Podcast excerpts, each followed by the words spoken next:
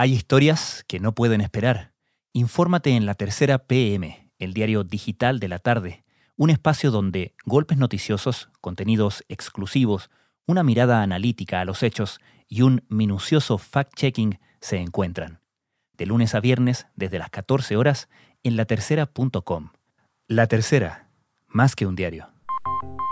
Las elecciones del nuevo presidente del Banco Interamericano de Desarrollo, cada vez más cercanas, siguen profundizando la brecha entre los gobiernos del continente. Es una de las instituciones financieras más importantes que fomenta el desarrollo económico en América Latina y el Caribe. Un grupo de ex líderes de varios países se unen al llamamiento de aplazar las elecciones del presidente del Banco Interamericano de Desarrollo fijadas para el 12 de septiembre. La postulación de Estados Unidos ha causado sorpresa y ha causado mucha inquietud entre gobiernos de la región y desde la sala de redacción de La Tercera, esto es Crónica Estéreo.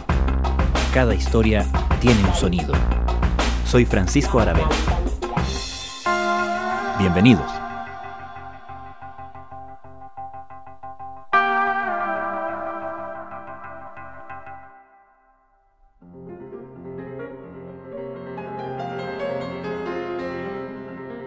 La elección del presidente del Banco Interamericano de Desarrollo solía ser un evento tan exento de controversias que rara vez era noticia. Pero, como muchas cosas en 2020, eso cambió. La razón no está en el COVID-19, sino en otro nombre que ha implicado alteraciones importantes en todo el mundo. Donald Trump rompiendo con el acuerdo no escrito adoptado desde la fundación del BID en 1959, el presidente de Estados Unidos presentó a un candidato de su país para encabezar el banco y rápidamente puso a prueba sus lealtades en el resto de los países. Ahora, en medio de la controversia, los países miembros se debaten entre realizar la elección en la reunión del 12 y 13 de septiembre o en posponerla para marzo posición en la que está Chile. ¿Por qué es relevante para la región lo que suceda en el BID? ¿Cuáles son los riesgos que temen quienes se oponen a esta jugada del presidente de Estados Unidos? ¿Cómo se relaciona esta maniobra con la política interna de Estados Unidos y las elecciones presidenciales de noviembre?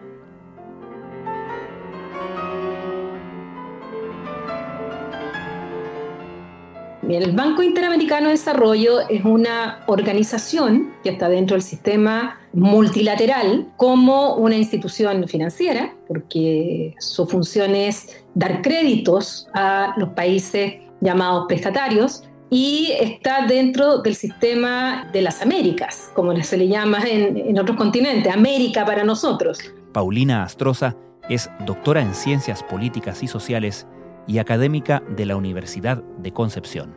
Así como existe el Fondo Monetario Internacional o existe el Banco Mundial, bueno, en relación a América Latina existe el Banco Interamericano y que es la institución que de hecho nosotros como países latinoamericanos más recurrimos pidiendo crédito. El Banco Interamericano de Desarrollo, BitInvest y BitLab somos la mayor fuente de financiamiento multilateral en América Latina y el Caribe.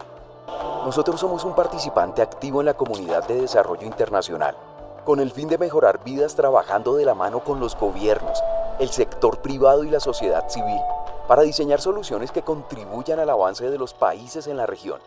Para distintas cosas, para financiar políticas públicas, infraestructura, para planes de educación, para superar la pobreza, para programas de, de equidad de género, o sea, son muchas las dimensiones de desarrollo de los países de América Latina que son financiados con créditos del BID.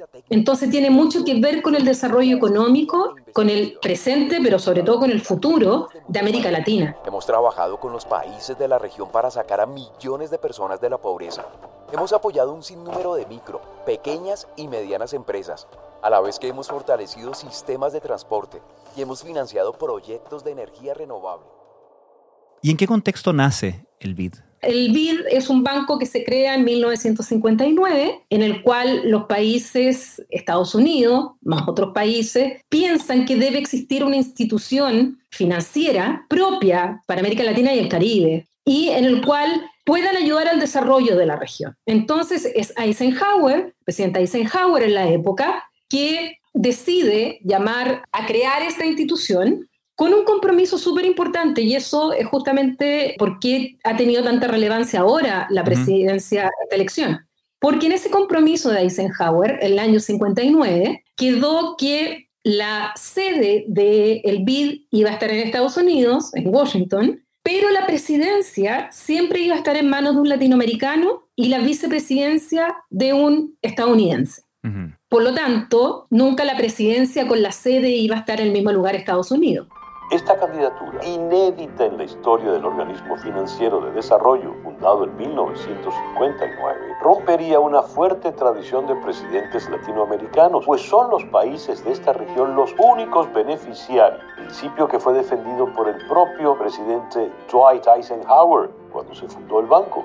Además que Estados Unidos es el principal contribuyente al fondo del BID, tiene un 30% de las contribuciones del BID y por lo tanto, evidentemente Estados Unidos está detrás de esto. Entonces, piensa en los años, fines de los años 50, en que evidentemente se requería una recuperación económica también y apoyar a América Latina y el Caribe, y se crea esta institución. No es una norma escrita, la nacionalidad no está en el texto, pero sí una tradición que se ha respetado por más de 60 años. ¿Era de alguna manera un modo de Estados Unidos y Occidente cautelar cierta tutela sobre América Latina y el Caribe en el contexto de la Guerra Fría?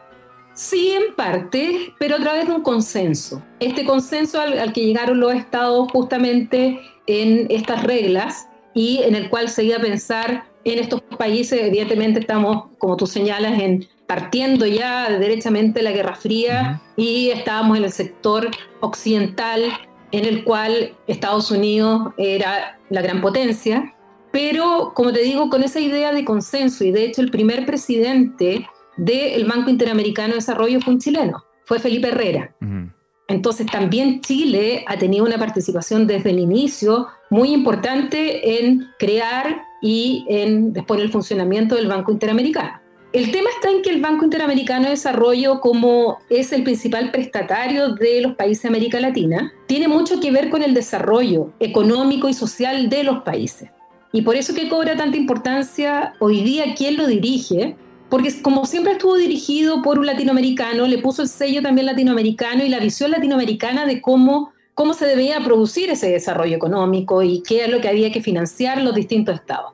En cambio, hoy día, cambiando las reglas y con este candidato que presenta Donald Trump, la verdad es que uno de los riesgos es que el sentido de lo que debe ser el desarrollo económico y social de América Latina cambie de giro y en definitiva lo que se transforme sea en que el BID sea utilizado y mal utilizado ideológicamente por un muy cercano a Trump, con una visión muy de seguridad y muy de lealtad hacia esta visión más trampista del mundo y que finalmente, bueno, todos los planes de desarrollo social y económico y de cambio climático y de una serie de temas que tenemos los países latinoamericanos y que vamos a tener, pero con mayor profundidad por los efectos de la pandemia, bueno, sencillamente queda entregado a un presidente que de partida no le va a dar ningún crédito ni a Venezuela ni a Cuba. Y segundo, que puede condicionar estos créditos a factores políticos y no necesariamente al desarrollo económico de, de, los países. Y ese es el gran miedo que tienen muchos países. Mauricio Claver Carone es conocido por su postura dura hacia Cuba y Venezuela. Cuenta con el apoyo de 17 de los 28 miembros del banco. Sin embargo, Argentina y Costa Rica ya anunciaron que plantean presentar a sus candidatos para el cargo. Antes de entrar o de seguir en la contingencia actual, eh, Paulina, explícame las diferentes categorías de países dentro de esta organización.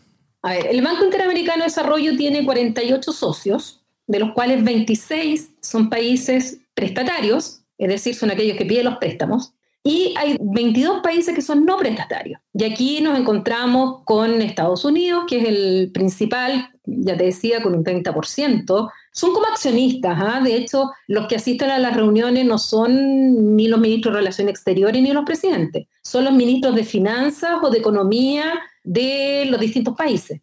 Entonces aquí se habla más de accionistas y se habla de gobernadores, los gobernadores de cada uno de los países en, en el Banco Interamericano. Entonces, nos encontramos con Estados Unidos, con algunos países de la Unión Europea, son 15 países de la Unión Europea que también aportan y también tienen una cuota, un porcentaje dentro de este capital y por lo tanto votan, pero con un cierto porcentaje. Hay también países asiáticos, como el caso de Japón, está Canadá, y entre ellos, digamos, también tienen un porcentaje.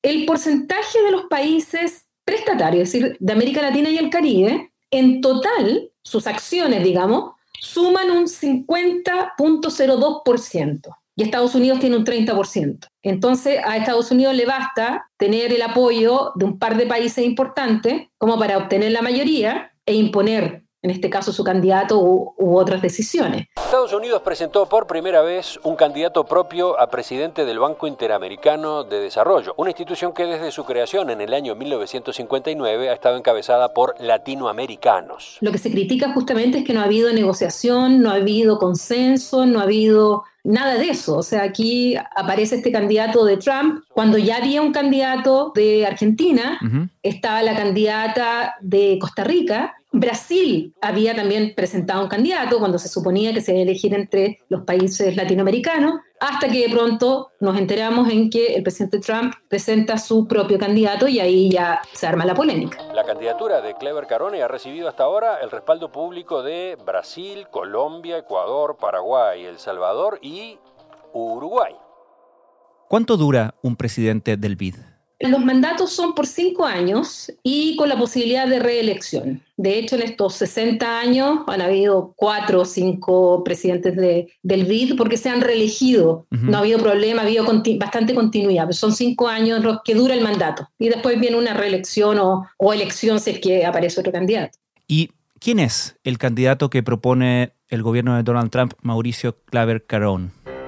Mauricio Claver Carón es un abogado, es de origen cubano, que nació en Estados Unidos, estudió en Estados Unidos, pero también estudió en Europa, en España particularmente, y que ha trabajado con Trump anteriormente en el Tesoro de Estados Unidos, también en el Fondo Monetario Internacional estuvo, incluso con un mandato que no fue eh, validado después por las instituciones que tenían que validar, por lo tanto lo tuvo que sacar y es Marco Rubio. Senador por Florida. El senador por Florida, quien como que revive a Claver Carone y lo ponen en, en, un cargo muy importante que es el asesor del presidente de los Estados Unidos para el hemisferio occidental en materia de seguridad el Consejo de Seguridad Nacional. Entonces sí tenemos a esa candidatura presentada por Donald Trump, Mauricio Claver Carone, el asesor de Donald Trump. Pues su figura uh, es considerada por muchos como muy controvertida y también la decisión de Donald Trump de presentar un candidato a la presidencia del Banco Interamericano de Desarrollo de esa manera es muy politizada. Por lo tanto, él es el principal asesor de Trump para todo lo que tiene que ver con América, América Latina y el Caribe. Cargo que, por ejemplo,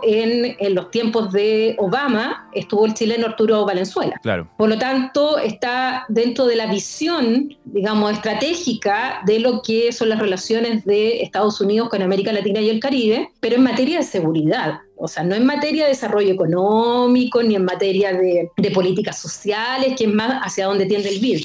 Y evidentemente él aparece con un perfil bastante de halcón dentro de la administración Trump, típico que nosotros no, en relaciones internacionales hablamos de los halcones y las palomas. claro. Este más halcón, más duro, fue partidario de la intervención militar de Estados Unidos en Venezuela, por ejemplo. Es absolutamente anticastrista y anti-Cuba. Y aquí surge, por lo tanto, y bajo este patrocinio de Marco Rubio como también candidato. Entonces, no hay que perder de vista este aspecto porque no solamente la jugada de Trump tiene un aspecto internacional, sino que también tiene una dimensión interna. Bueno, esto por acá significa que la votación por la presidencia del BID, del Banco Interamericano de Desarrollo, se ha convertido en el campo de batalla en las elecciones de Estados Unidos, lo que podría paralizar a la institución más importante regional en un momento en que todos los países de América Latina más necesitan créditos de, este Banco de Desarrollo para la salud, para la educación, para combatir eh, la pandemia de, coronavirus. Porque quiere ganarse el voto de Florida mm. para las próximas elecciones. Y Florida es uno de los swing states, de estos que determinan muchísimo finalmente quién es el próximo presidente de los Estados Unidos, porque a veces se cargan a demócratas, otras veces se cargan a republicanos. Entonces también tiene una, una dimensión interna del voto, sobre todo cubano del exilio, en Florida, y para poder ganar ese estado el próximo 3 de noviembre. O sea, también tiene esa dimensión interna la jugada de Trump.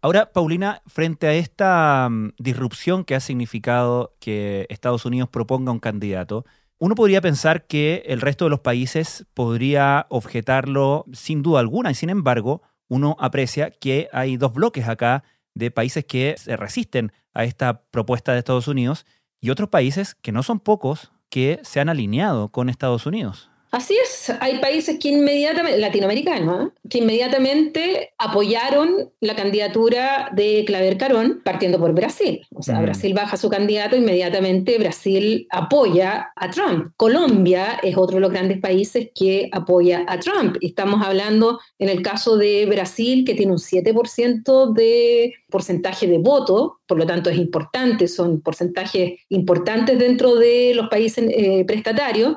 Em, nos encontramos también con Venezuela, porque para el BID, quien es el gobernador es el representante de Juan Guaidó. Por lo tanto, mm. Venezuela también aparece dentro de los países que apoya a Estados Unidos. Bolivia, donde evidentemente el cambio de Morales a la actual presidenta, bueno, tiene un cambio ideológico muy fuerte e inmediatamente apoya.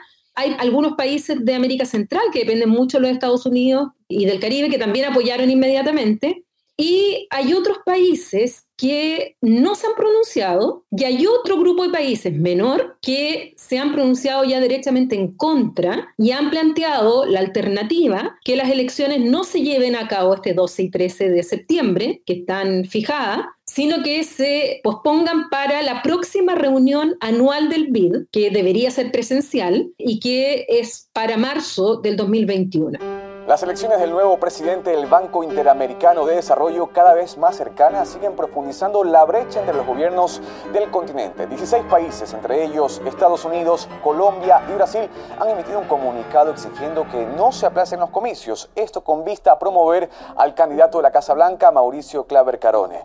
Su figura genera el rechazo de... Y la razón principal que se da es que, por un lado, se invoca la pandemia, porque la reunión del 2 y 13 va a ser virtual, pero principalmente el tema está en esperar al 3 de noviembre para saber mm. quién va a ser el próximo presidente de los Estados Unidos porque el sector demócrata sobre todo, y también muchos republicanos, ¿ah? pero el sector demócrata fuertemente ha manifestado que no está de acuerdo con que el presidente del BID sea un eh, estadounidense, y lo más probable es que si es que gana Biden, bueno, Biden va a ser partidario que se vuelva a la tradición de tener un presidente latinoamericano. Entonces, muchos dicen, ¿por qué elegirlo ahora? Esperemos las elecciones porque podría ocurrir que gane el candidato de los Estados Unidos, con el perfil que ya hemos hablado, que Donald Trump pierde el 3 de noviembre y va a dejar a su candidato como presidente del BID por cinco años, con un presidente demócrata que además no está de acuerdo con las políticas de, de Mauricio Claver Carón. Aunque también hay voces que dicen que sería bastante sensato celebrar las elecciones en el marzo del 2021, tomando en cuenta que incluso la reunión anual ha sido postergada precisamente por la situación pandémica, pero también muchos apuntan a la situación de que Donald Trump, quien presentó a su candidato, posiblemente va a, perder las elecciones eh, del noviembre del año corriente. Es decir, por eso sería también bastante lógico esperar el desenlace final de los comicios en Estados Unidos. Entonces, por un lado se ha fundamentado eso y en tercer lugar se ha fundamentado también esta idea de postergar la elección para marzo, porque se dice, debido a la pandemia, los efectos económicos para América Latina y el Caribe van a, son y van a ser tan devastadores que se va a requerir muchísimo de los fondos del el BID para las políticas internas, es decir, para superar la pobreza, para el tema del desempleo, todo lo que, el tema sanitario, todo lo que ya nos está afectando en países con sistemas débiles, con instituciones débiles, con países que si bien como Chile había superado la indigencia y habíamos superado también mucho la pobreza, bueno, muchos van a volver a caer en pobreza, entonces se dice, repensemos la función del BID en un contexto post pandemia. Entonces, esperemos a esta elección. Y esa es la propuesta de algunos países y Chile fue el primer país que apoyó esta propuesta que la formuló el alto representante para la política exterior y de seguridad de la Unión Europea, Josep Borrell, él propuso esta idea. Y Chile apoyó la idea de postergar esta elección, Argentina lo apoyó, Costa Rica lo apoyó, y se estaban negociando otros países para que también apoyaran esta idea. Otras voces relevantes en contra han sido las de los expresidentes de la región, Fernando Enrique Cardoso de Brasil, Juan Manuel Santos de Colombia, Ricardo Lagos de Chile, Julio María Sanguinetti del Uruguay y Ernesto Cedillo de México. Eh, Estados Unidos, Trump dijo que no, que no se postergaba, por lo tanto que el 2 y 3 se debía votar. Y ahí la alternativa está en no dar el quórum para que se vote la hmm. presidencia y así obligar a que ésta pase a marzo. Y para eso se requiere un 25% del total de acciones, porque aquí no hablamos de, estados, el 25% que no den el quórum. ¿Y es factible eso? Es súper difícil. Hmm. Es difícil por un lado, eh, y en eso están, tratando de negociar ese 25%. Algunos países están dispuestos a no dar el quórum y obligar efectivamente a esto. Hay otros países que están dispuestos a votar en contra o abstenerse, pero no están dispuestos a no dar el quórum, porque estiman que es, es como en política exterior sería como muy fuerte, un mensaje político muy, muy agresivo o que pueda ser considerado inamistoso por parte de Estados Unidos el no dar el quórum. Los gobiernos de México y Argentina se sumaron este viernes a Chile, Costa Rica y la Unión Europea en su postura de aplazar la elección del presidente del Banco Interamericano de Desarrollo hasta que haya condiciones para ello en medio de de la crisis del coronavirus. La Secretaría de Hacienda mexicana lamentó que derivado de la... Porque además hay un tema práctico súper complicado, porque en la tabla hay varios temas, y dentro de los temas está justamente el rol del BID para esta época, o sea, temas de fondo, y uno de los puntos de la tabla es la elección. Entonces yo le preguntaba a una persona que está relacionada con estos temas, yo le digo, oye, pero en la práctica, ¿cómo lo van a hacer? O sea, cuando lleguen al punto van a pagar el Zoom me dijo hmm. algo parecido. Entonces, en la práctica también es muy difícil, pero lo están intentando, porque es tan importante y relevante el tema que hay países que siguen intentando que esto se pueda hacer de alguna manera o presionar a que lo saquen de la tabla y que no se vote ahora. Me imagino que en este momento están en esas negociaciones. ¿Podemos hacer apuestas, proyecciones? Lo primero es que desde el inicio de estas tratativas se ha sabido que era muy difícil lograrlo. En algún momento tuve bastante optimismo en que se pudiera lograr cuando ya Argentina, México habían ya apoyado esta idea. Entre ambos tienen un 14% los votos del porcentaje de acciones en el BID, lo que era importante también como dos grandes países de América Latina sumado también, bueno, a Chile, a Costa Rica, que también estábamos, países europeos que están en esta línea. Un grupo de ex líderes de varios países se unen al llamamiento de aplazar las elecciones del presidente del Banco Interamericano de Desarrollo fijadas para el 12 de septiembre. Han salido muchas cartas de expresidentes, de ex cancilleres, tanto en Chile como en otros países de América Latina, ayer o antes de ayer, en el Parlamento Europeo, Eurolat, que es la Asamblea Europarlamentaria de América Latina del Parlamento Europeo, también sacó una declaración pidiendo a los europarlamentarios que se postergue la elección. Hoy día en la mañana acabo de leer una carta de muchas figuras políticas de peso y renombre en Estados Unidos que también están manifestando que no es el momento para hacer la elección. Entonces, en algún momento yo pensé en que esto se podía lograr, pero parece que ahora último hay ciertas dudas de algunos países, no se han pronunciado, algunos países se tenían que pronunciar el lunes pasado y supuestamente lo iban a hacer a favor de postergar y no lo han hecho. Y eso ya a mí me enciende las alarmas de que las cosas a lo mejor no están yendo bien y pudiera haber finalmente un escenario en que nos encontremos con que no se logró y lo que más se va a tratar de hacer en la reunión del 12 y 13 es que Claver Carón gane con los menos votos posibles, como un signo político, digamos, de rechazo a él. El candidato Mauricio Claver Carón ha dicho que ya cuenta con el 15% de los votos. Dice Mauricio Claver que ya cuenta con el apoyo de Brasil, otro país que tiene un importante aporte accionario y por supuesto poder de voto, al igual que Canadá. También leía en otro artículo que el vicepresidente de Claver Carón sería un brasileño, que esa es la negociación que mm. habría habido también entre Brasil y Estados Unidos. O sea, imagínate un presidente del BID, un hombre leal a Trump con la visión de Trump, y un vicepresidente nombrado por Jair Bolsonaro. Mm. Hay un tema ideológico que es muy grave para una institución que debiera ser fundamentalmente técnica y que debiera mirar al desarrollo económico de los países más que a ver si es que políticamente, ideológicamente son o no partidarios de, de los gobiernos que están ejerciendo la presidencia y la vicepresidencia. Paulina Astroza, muchas gracias. Un gusto de haber conversado contigo nuevamente. Los invitamos a leer la columna Elección en el BID, un acto cargado de nulidad publicada en la tercera domingo por el expresidente Ricardo Lagos Escobar en latercera.com.